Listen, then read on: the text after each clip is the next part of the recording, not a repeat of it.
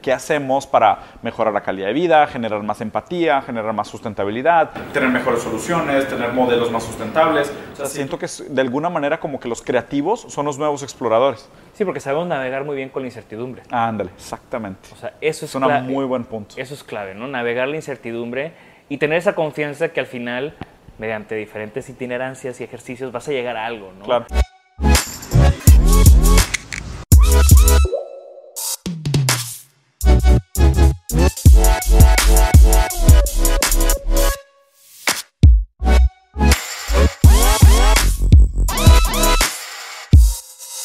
Tiempo de conocernos, de amigos, compartimos la carrera, somos diseñadores. La verdad es que te he seguido la, la, trayectoria y has logrado cosas que pocos diseñadores logran. Te felicito en serio por el, por el trabajo, por el mérito.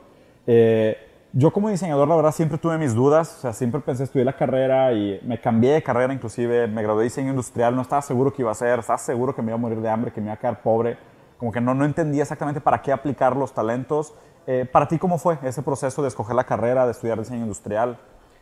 Para mí la verdad es que desde que conocí el diseño industrial, haciendo, ya sabes, el de examen de qué debes de, estudiar en la prepa, me salió diseño industrial y arquitectura y puras cosas de, de, carreras creativas, que era muy lógico porque yo desde los 14 años trabajo en industrias creativas, eh, trabajando paralelamente al negocio de mis papás, que, era, eh, que es eh, diseño editorial, diseño de revistas, de publicaciones, en Tampico, donde yo crecí. Yo empecé a hacer páginas de internet a los 14 años. Y, fue un negocio mío, no de mis papás, por, por mucho tiempo, ¿no? Entonces, yo, yo no tenía nunca esa duda de me voy a morir de hambre trabajando en diseño, porque yo siempre estuve trabajando en diseño. Obviamente, cuando conocí el diseño industrial y ya tenía, no sé, seis años trabajando en diseño web, pues era algo completamente nuevo para mí y que me llamó la atención de inmediato y me hizo mucho clic ¿no? en las cosas que a mí me gustaban desde, desde pequeño. Eh, en la carrera, ¿no? Veía mucho de esas cosas, ¿no? De construir cosas, eh, cuestionar cosas, entender cómo estaban hechas las cosas o por qué la gente le gustaban ciertas cosas, ¿no? Entonces, todas estas ramas creativas puestas hacia, hacia hacer, pues, un negocio o una carrera de ello, ¿no? Entonces, nunca tuve duda, inclusive en la carrera, por más de que no fui el alumno más brillante, pues el, el entender muy bien el rol del diseño en la industria, en los negocios, eh, me tuvo siempre como muy... Tranquilo. Tranquilo en ese aspecto, ¿no? O sea, creo que... Y, si, pudiéramos, y si pudiéramos adentrar justo ahí, o sea, para, para la gente que a lo mejor no está tan familiarizada con el tema de diseño, ¿cuál sería una definición fácil para ti de lo que es diseño o de lo que es design thinking? Algo súper simplificado para alguien que a lo mejor no se ha topado con el tema antes. Creo que hay muchas definiciones, la oficial, la no oficial. Para mí diseñar es, es crear y es organizar. Y eso puede emplearse en muchísimas cosas. ¿no? Entonces es hacer un plan y ejecutar un plan para crear algo nuevo claro. o algo diferente. Que esto puede ser ya algo, una innovación o puede ser eh, desde un producto hasta un sistema, hasta una experiencia. O sea, Casa Nomo es, es diseño puro. Muchas Entonces es muy vasto lo que se puede hacer con diseño. O sea, yo creo que la carrera de diseño industrial es una plataforma para que tú aprendas ciertas cosas y vayas y hagas lo que quieras. O sea, hay mucha gente que, que, se graduó del TEC, que está haciendo cosas increíbles, que no tiene nada que ver con diseño. O sea, no sé, el, creador de la Sociedad Mexicana de Parrilleros, Bob, claro. es un exitazo, es diseñador. Y estoy seguro que por más de que no está ahí diseñando eh, empleando exactamente... Lo que tradicionalmente se entiende como diseño. Pero estoy seguro que si hablas con él te va a decir que... El pensamiento estructurado, la lógica, problem solving. Exacto. Sí, no, no, pudiera estar más de acuerdo contigo. Se me hace una manera muy, muy, muy bonita de plantearlo, porque a mí me asusta mucho y cuando platico con diseñadores y tienen definiciones demasiado rebuscadas de lo que es design thinking, y es como que... Ah, pero me encanta cómo lo planteas, es crear, es organizar, es tener pensamiento estructurado, tener pensamiento crítico, que la verdad eso es lo que a la larga también a mí fue lo que me enamoró de diseño. O sea, fue como que yo siempre había sido también muy raro, muy creativo, me encantaba dibujar, me encantaba pintar, escribía poesía, hacía esculturas de cerámica. Y luego dije que, bueno, pues diseño, pues todo lo que hago, pues vale algo, ¿sabes? O sea, tiene alguna aplicación. Entonces me di cuenta de que, ah, qué cool. Y luego me di cuenta de que ese mismo pensamiento organizado creativo se podía aplicar para los negocios. Que es mi siguiente pregunta para ti. O sea, ¿cuál es el rol del diseño dentro del mundo de los negocios? Creo que hoy más que nunca es un, es un rol muy importante, ¿no? Sabemos más y más yo creo que hay dos tipos de, cosas importantes en esta pregunta, ¿no? Es el, el design-driven business, claro. que puede ser un Apple o puede ser una empresa donde el diseño está empujando el negocio. Es el core del valor. Exacto. Y el otro es designers driving business. Airbnb son diseñadores los que están, o sea, no es un design-driven business, pero el, el leadership viene de diseñadores. De un pensamiento estructurado de diseñador. Y de un pensamiento disruptivo, que está buscando pues, una manera nueva de hacer ciertas cosas. Y más y más estamos viendo negocios driven by designers. Y estoy seguro que dentro de poco tenemos que tener gobierno driven by designers. Ah, claro. Porque es, para mí el diseño lo que te da es un set de herramientas.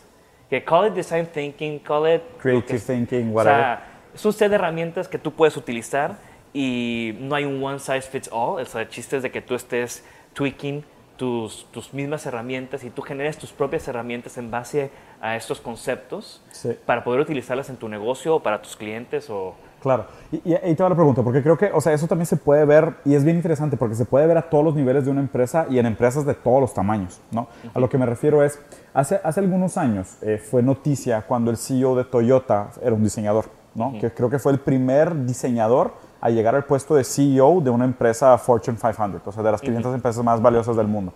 Y fue muy raro porque la gente dijo, wow, o sea, estamos entrando realmente a una nueva era donde el valor de este pensamiento estructurado creativo es el que impulsa o es el que guía la visión de las empresas del futuro. Y de ahí fue, a cuenta, como dominó. Muchas empresas empezaron a tener ese pensamiento. O sea, por ejemplo, digo, tú sabes que a mí me gusta mucho el tema de comida y es raro porque todavía, todavía, y digo, estamos muy cerca, la verdad hay un par de empresas que están más cercas que otras, pero todavía no hay ningún CEO de una empresa masiva de alimentos que sea diseñador. No, pero sí hay muchos departamentos de ah. innovación en empresas que están haciendo cambios disruptivos. Coca-Cola es un excelente ejemplo. Sí, sí, Lo que tú hiciste cuando estabas en, PepsiCo también fue muy valioso, ¿no? Y ahí está, tú tienes la prueba de, de cómo innovation and design can be o sea, impactful. Puede ser un motor para el cambio de negocio. A mí me gusta mucho Coca-Cola, tiene ejemplos muy buenos de, de, de estos casos de donde la innovación está cambiando por completo no solamente el producto, sino el behind the scenes, ¿no? El modelo, el modelo de negocio, sí, por supuesto. Sí, eso, eso está bien interesante, pero lo que está padre es que eso es a nivel como nivel superior, ¿no? A nivel high management, los que están en el Olimpo. Pero ¿cuál es, tu ¿cuál es tu entendimiento entonces del rol del diseño a medida que vas bajando? A nivel gerencial, a nivel operativo, a nivel táctico, a nivel fuerza de venta, ¿sabes? A nivel operativo. O sea, ¿qué, qué rol debería de jugar el diseño dentro de esas empresas? Al final creo que o sea, el leadership tiene que creer en ello para que pueda permear en la estructura organizacional de una empresa. Y cada vez lo, vemos más. Entonces, creo que al final es un hard sell el diseño para muchas empresas y con buenos ejemplos y, buenos ejercicios es muy fácil. Eso es un hard sell, pero ya cuando tienes un pie adentro, es muy fácil que, que como diáspora se Que vean el valor y que lo entiendan y, se vuelvan más grandes. Mira, yo tengo una premisa que me encantaría validarla contigo, porque lo, lo, mejor de esas pláticas para mí siempre es como o sea, tener un punto de vista sumamente educado como el tuyo, o sea, con, con la experiencia que tienes y, y, y, validar algunas cosas que yo tengo como premisas que no necesariamente sé que sean reales o no. A mí lo que me ha tocado ver del diseño industrial dentro de las industrias es que es un poco cíclico. Y es pregunta, para ver si, si, crees que estás de acuerdo o no. ¿no? a lo que me refiero como cíclico es, lo que me ha tocado ver en las empresas es que de repente arman un grupo de design típicamente pasa con las empresas que no entienden muy bien cuál es el rol del design, sino simplemente es necesitamos contratar gente creativa o necesitamos contratar diseñadores. Se Pónganles un, una pared para poner post-its. Exacto, una pecera eh, decorada un espacio abierto, una mesa grande. Tal cual, eso. Entonces hacen esa primera inversión. El Innovation Room. Hacen un Innovation Room. Aquí las ideas son libres, aquí no se vale criticar. O sea, como que llegan, ¿sabes? Con toda esa idea estereotípica de lo que es el, el diseño, crean este grupo que son unos papagayos dentro de una, de una, de un, de la selva del, no sé, de Serengeti, donde hay puros leones, o sea, se los quieren comer porque parece que no empatan. Esto de alguna manera al principio sí tiene como una disrupción en el sistema, porque la gente dice, wow, qué raro, qué manera tan diferente de pensar, en qué están trabajando, se empiezan a referar, a generar, pues, pues de alguna manera roces entre la cultura tradicional corporativa y la cultura de diseño corporativa, que es bastante diferente. Después también a la larga pues a menos de que estén muy bien administrados o se haga de la manera correcta, los impactos financieros no reflejan la inversión que se hizo. Entonces empiezan a tercerizar el diseño, corren a toda esta gente que habían contratado, empiezan a trabajar con agencias porque probablemente necesitan todavía pensamiento creativo. Después lo ven de que, oye, pues nos cuesta muy caro y estamos tercerizando toda esta generación de capital intelectual. Después empiezan a contratar gente internamente otra vez y este ciclo se repite. O sea, y yo te puedo contar, o sea, como consultor, pues he estado los últimos 15 años. He trabajado con de las empresas más grandes del mundo de, diferentes categorías y me ha tocado ver esas épocas donde de repente es de que, oye Diego, ayúdanos a armar un grupo de innovación interno. Ah, ok, los ayudas y los armas. Y luego de que, oye Diego, está saliendo muy caro, mejor lo hacemos con tu agencia por fuera. Ah, ok. Y luego de que, oye, ¿sabes qué? Ya cambió de gerente, cambió de director, queremos otra vez crear un grupo de innovación. Ah, ok. Y luego otra vez de que, oye, ya, ya los, los corrimos, no jaló, queremos otra vez trabajar con proveedores externos. O sea, ¿crees que es real esto o me estoy, me estoy imaginando yo, yo creo que sí, es, es bastante real Em, creo que la solución, bueno, una de las cosas que nosotros proponemos, porque hemos hecho, hemos estado en ese, en ese rol muchas veces, exactamente.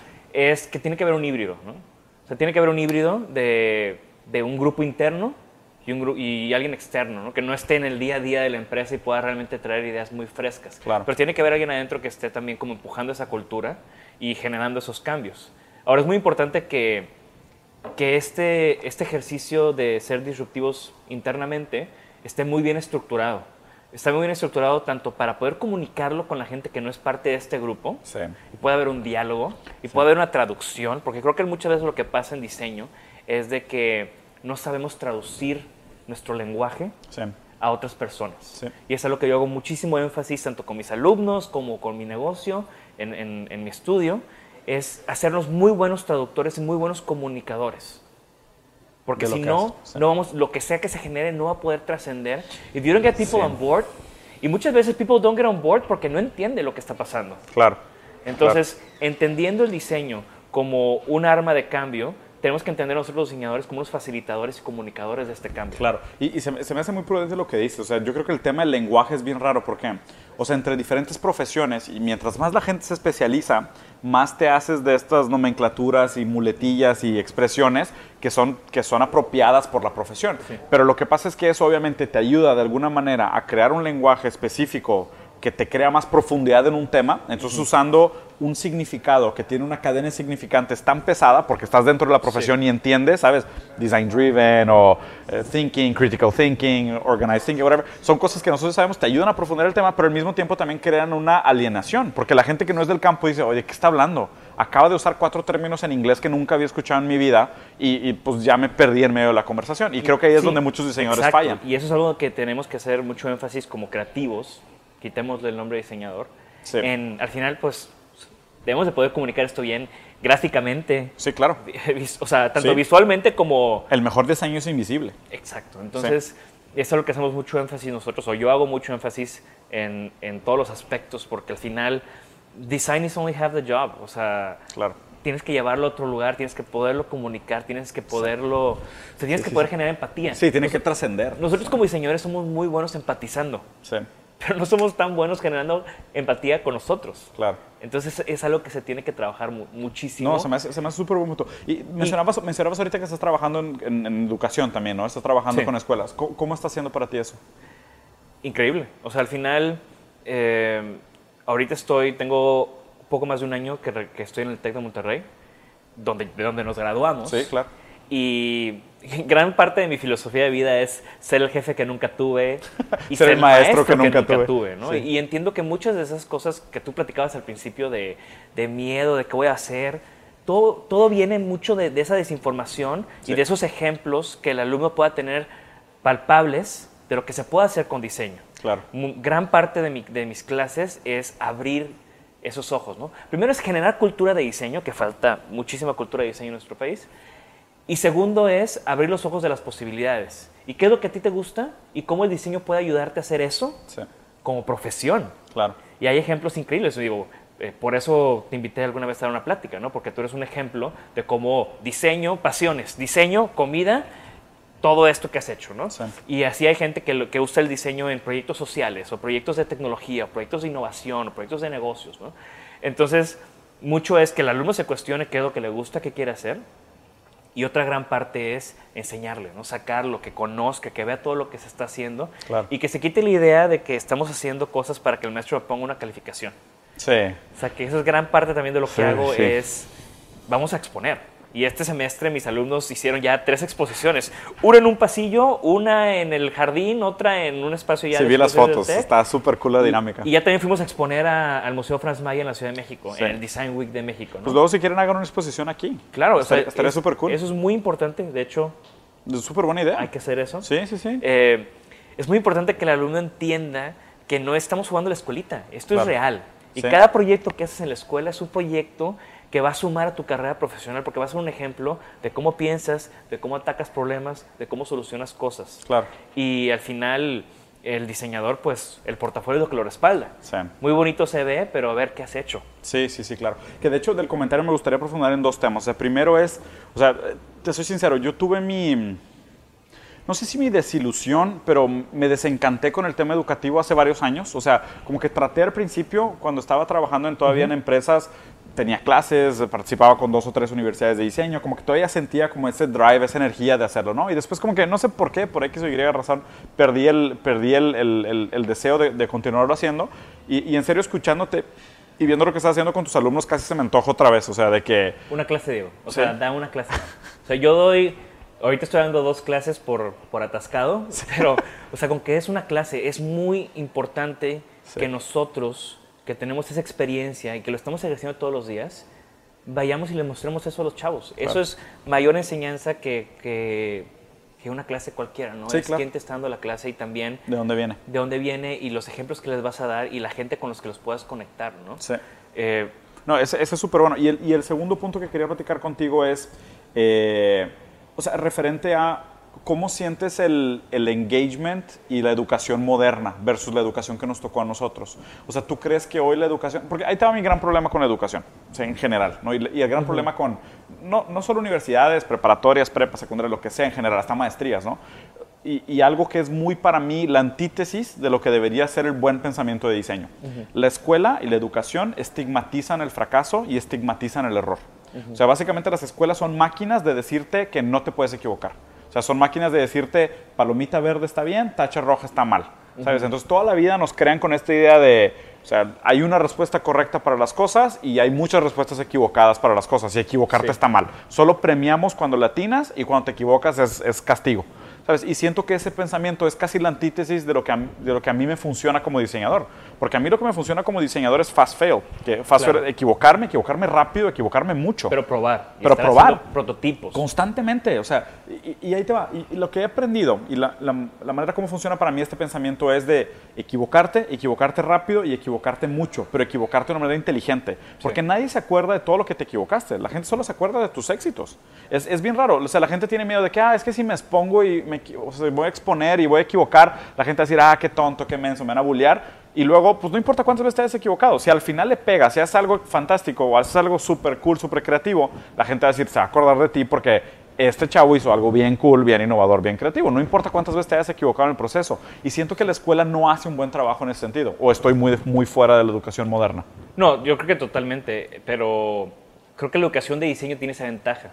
Que por naturaleza la educación de diseño se trata de prototipar, de probar, de que a veces es una lucha con mis alumnos decirles, es que hazlo y hazlo de nuevo. Claro. Y es que ya la regué y vuelvo a hacer. Claro. Y hay, como una resistencia muy fuerte a la, a, la itinerancia. Claro, la itinerancia. ¿Y, ¿Y, qué hago? Les muestro los ejemplos de cómo en mi estudio la regamos 20 veces, documentado. Claro. O sea, obviamente como tú dices, ¿no? inteligentemente. Sí. Y es parte del proceso. Y, y es eso, ¿no? Quitarle ese estigma a, los errores y entenderlo como parte del proceso de diseño.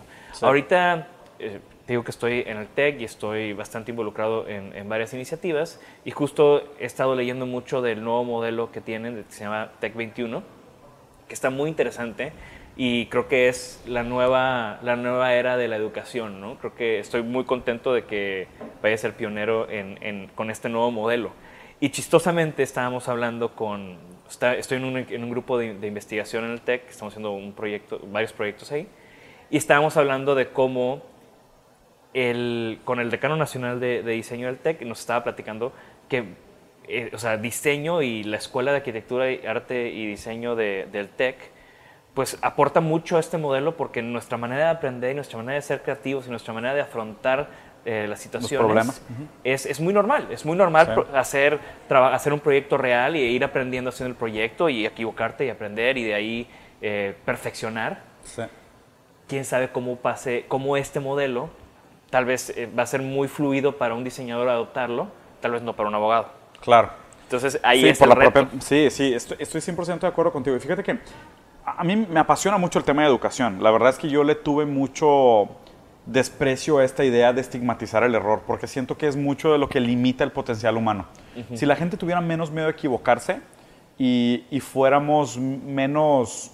Si la gente pensara y entendiera que criticar no es talento, yo creo que en general todo el mundo sería más feliz, todo el mundo sentiría más libertad de probar cosas que le traen placer, todo el mundo podría hacer más cosas que les traen gusto y en general la gente tendría mejor actitud hacia casi todo lo que hace durante el día. También es un tema cultural, o sea, aquí en México no somos buenos aceptando críticas. No, sí. Yo, tú has estudiado en Europa, yo he estudiado en Europa, he trabajado en Europa también y y, no, y sorprendentemente las críticas, más, las críticas más fuertes fueron en Japón y de una manera muy educada y muy propia, pero una crítica dura y directa, ¿no? Y aquí no sabemos aceptar una crítica. Claro. Entonces... Luego te pones a la defensiva. Claro, o, está cerrado, ¿no? Como te digo, eh, muchos de mis alumnos vienen con ideas y cosas y les digo, enséñamelo.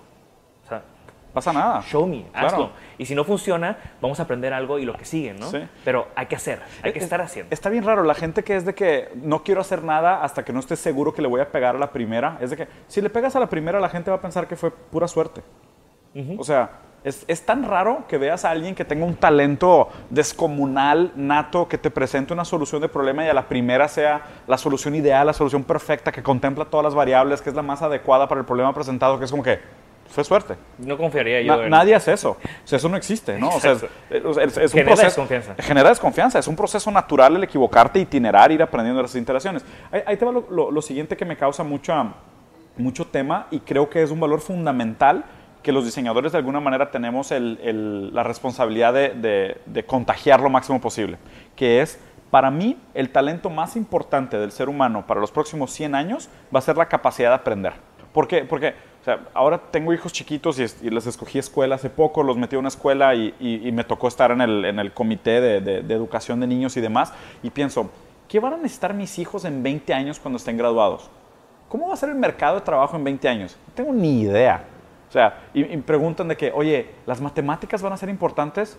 Yo en mi vida he usado la suma de los cuadrados de los catetos es igual a la raíz cuadrada de la hipotenusa y todavía me lo sé, pero nadie me enseñó a hacer declaraciones fiscales. Entonces ahorita si me preguntan de que, qué van a necesitar mis hijos en 20 años cuando se gradúen, no tengo ni idea. Lo único que sí sé es que cada vez hay más conocimiento, cada vez hay más información, cada vez hay más estímulos. Probablemente las dos cosas más importantes que todo mundo tiene que aprender es primero, cómo adquirir nuevos conocimientos y segundo, cómo tolerar la frustración.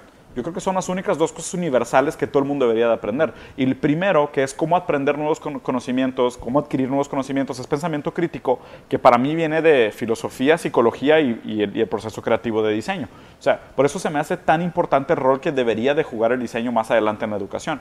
Sí, y hay muchos casos muy interesantes, o sea, eh, John Maeda, que es un, es un gran creativo, estuvo varios años... El de MIT, ¿no? Eh, estuvo, o sea, salió de MIT y luego estuvo en RISD, Rhode Island Institute of Design, que es de las escuelas más importantes de diseño. Claro. Estuvo todo ahí sus, su estancia de varios años.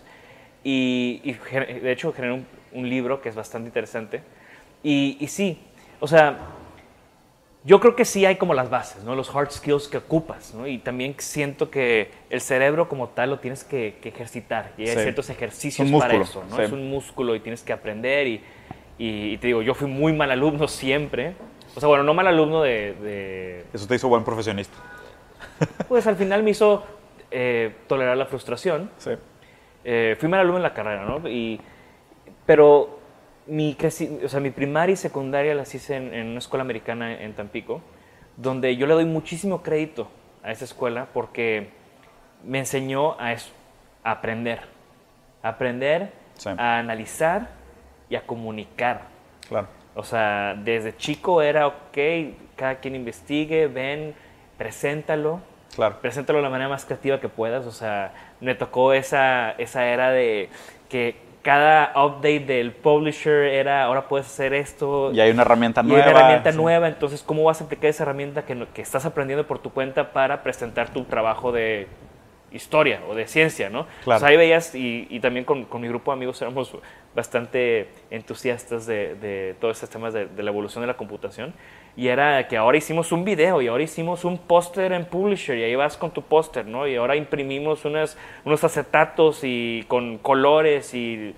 O sea, y metimos, bajamos la foto en carta y, y era mucho de, de, como este... Explorar. esa exploración, ¿no? y cuando, cuando empezó el internet ya estábamos en, en secundaria y era también como una explosión de wow, o sea, nuestros proyectos eran complementar lo que vimos en la escuela con lo que nosotros exploramos y, y eso es de las cosas que más se me quedaron, ¿no? Y, este ejercicio de tú ve, tú aprende y regresa y discútelo y preséntalo de una manera creativa, es, son cosas que, que, yo valoro mucho en, la educación. Claro, y, y de hecho te, quería hacer otras dos preguntas antes de, que, de, de, terminar. La primera es, eh, ¿cuál es para ti el rol del diseño en las, eh, en las, en las digamos, en, las, en, los campos de conocimiento social, en el comportamiento social, en tener un impacto social positivo, en el diseño de ciudades, en la comunidad, o sea, saliendo del tema de negocios, ¿cuál es el rol de design thinking aplicado más como al campo de humanas?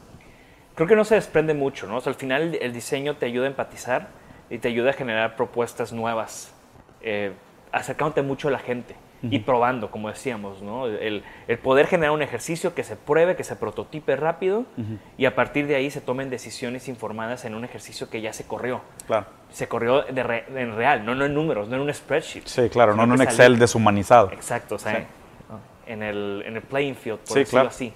Y, y hoy por hoy tenemos muchísima teoría y muchísimos grandes pensadores en, en todos estos temas que o sea, que, falta todavía que haya más gente que lo esté ejecutando. y que lo esté probando. está bien interesante, como que siento que el... y, digo, lo digo de una manera muy, muy íntima, muy personal, ¿no? O sea, como que yo siento que siempre tuve como el carácter de explorador, de, ¿sabes? De, me encantaría, por ejemplo, me encanta Japón, eh, creo que es algo que compartimos también, de que yo cuando voy a Japón siento que voy a otro planeta. ¿Sabes? Es de esos, pocos lugares donde todavía me siento muy fuera de mi zona de confort. Y viví en Singapur y en, o sea, en el sureste asiático no me sentí tanto así. En Japón sí te confieso que sí me sentía de que, sentía que, sentía que, estaba en otro universo, tal cual. Y de hecho voy ahorita a final de mes otra vez. Yo estuve un año y siento que, que, estuve en un black hole sí, y, regresé. saliste de otro universo, sí. Pero, pero sabes que cada vez siento que es más difícil el tener ese sentimiento de estoy explorando algo completamente nuevo. ¿Sabes? O sea, no sé si a nosotros generación de que, pues mira, pues todo el mundo ya estaba descubierto, ¿no? O sea, dicen que el océano es el otro universo porque pues, no conocemos una gran parte del océano, ¿no? Y hay muchos exploradores que es, pues ahora vamos a investigar para abajo a ver qué hay, ¿no? Por otro lado es, hay gente que investiga por el lado de ciencia y trata de entender pues el universo cuántico y demás, ¿no? Y luego están los exploradores, pues los astronautas, que realmente se van a explorar otros universos. Y yo creo que de alguna manera el perfil del diseñador es un tipo de explorador, pero es un, es un explorador de de solución de problemas, que es, de, es un explorador del comportamiento humano, es un explorador de, de las dificultades del, del, del, zeitgeist actual, de la actualidad, ¿no? De, de, qué hacemos para mejorar la calidad de vida, generar más empatía, generar más sustentabilidad, tener mejores soluciones, tener modelos más sustentables. O sea, siento que de alguna manera como que los creativos son los nuevos exploradores. Sí, porque sabemos navegar muy bien con la incertidumbre. Ah, ándale, exactamente. O sea, eso es, es un muy buen punto. Eso es clave, ¿no? Navegar la incertidumbre y tener esa confianza que al final mediante diferentes itinerancias y ejercicios vas a llegar a algo, ¿no? Claro. Y también pues, no siempre es la solución que tú pensabas que ibas a tener y también está bien. Entonces, creo que eso es lo que hace a, los señores muy buenos capitanes en, en, grupos. ajá, exactamente, ¿no? O sea, saber es muy difícil guiar a un grupo de gente cuando no sabes a dónde van a llegar. Claro. y, a veces, y a veces alguien tiene que tomar la bandera y decir, vamos a ir para allá. No estoy seguro, pero creo que es en más o menos en esa dirección. En el camino a lo mejor vamos a redireccionarnos, pero vamos a empezar a caminar para allá y la gente lo sigue. Y es, y es una conversación muy difícil, sobre todo cuando hablas con clientes y son proyectos reales, ¿no? Como tú decías. Eh, muy padre la innovación y todo, pero vamos a meterle números y vamos a meterla en, en un presupuesto, ¿no? Y qué vamos a sacar y qué vamos a obtener. Y al final yo, yo he tenido la, la suerte de que nuestros proyectos, por lo general, le sacamos mucho más de lo que le íbamos a sacar porque nuestras herramientas y nuestra manera de abordar problemas genera muchísimo material y contenido que nos encanta compartir con nuestros clientes, ¿no? Nuestra manera de ver las cosas de una manera diferente, estas herramientas que, hemos platicado de diseño, siempre es como aquí está tu proyecto y aquí está todo este otro conocimiento que generamos sí. o estas observaciones que tuvimos, estos insights que generamos que te van a servir para muchas otras cosas. No, y muchas veces el valor está tanto en el, proceso como en el resultado y es algo que la gente no ve. O sea, yo, yo, te, puedo decir así, no tengo, a lo mejor estoy mintiendo, ¿no? A lo mejor me voy a acordar de alguno después y voy a decir, hijo, le dije una mentira, pero bueno, internet me va a recordar si me equivoqué. Pero yo ahorita no recuerdo ningún cliente con el que haya trabajado en toda mi vida con el que haya hecho un solo proyecto. O sea, si haces uno, te lo aseguro que hago dos, hago tres, hago cuatro. O sea, con nadie me ha pasado de que, ah, ya, no es lo que esperaba, no, no entendí, no aprendí nada, no valió la pena, no lo quiero volver a hacer. Al revés. O sea, normalmente siempre es de que agarra un primer proyecto y obviamente te negocian mil y te perrean y te hacen reducción de todo, de costo, de tiempo, de amplitud de proyecto y demás. Te dan un proyectito de este tamaño y durante el proceso es de que, wow, está súper cool, hay que hacer algo bien hecho ahora. Y entienden el valor del diseño, ¿no? A mí me pasa mucho que como diseñadores, pues sí, eh, yo siempre digo que nosotros que hacemos más y mejores negocios para nuestros clientes utilizando el diseño como una herramienta estratégica. El diseño para nosotros o para mi estudio es un medio, no es un fin.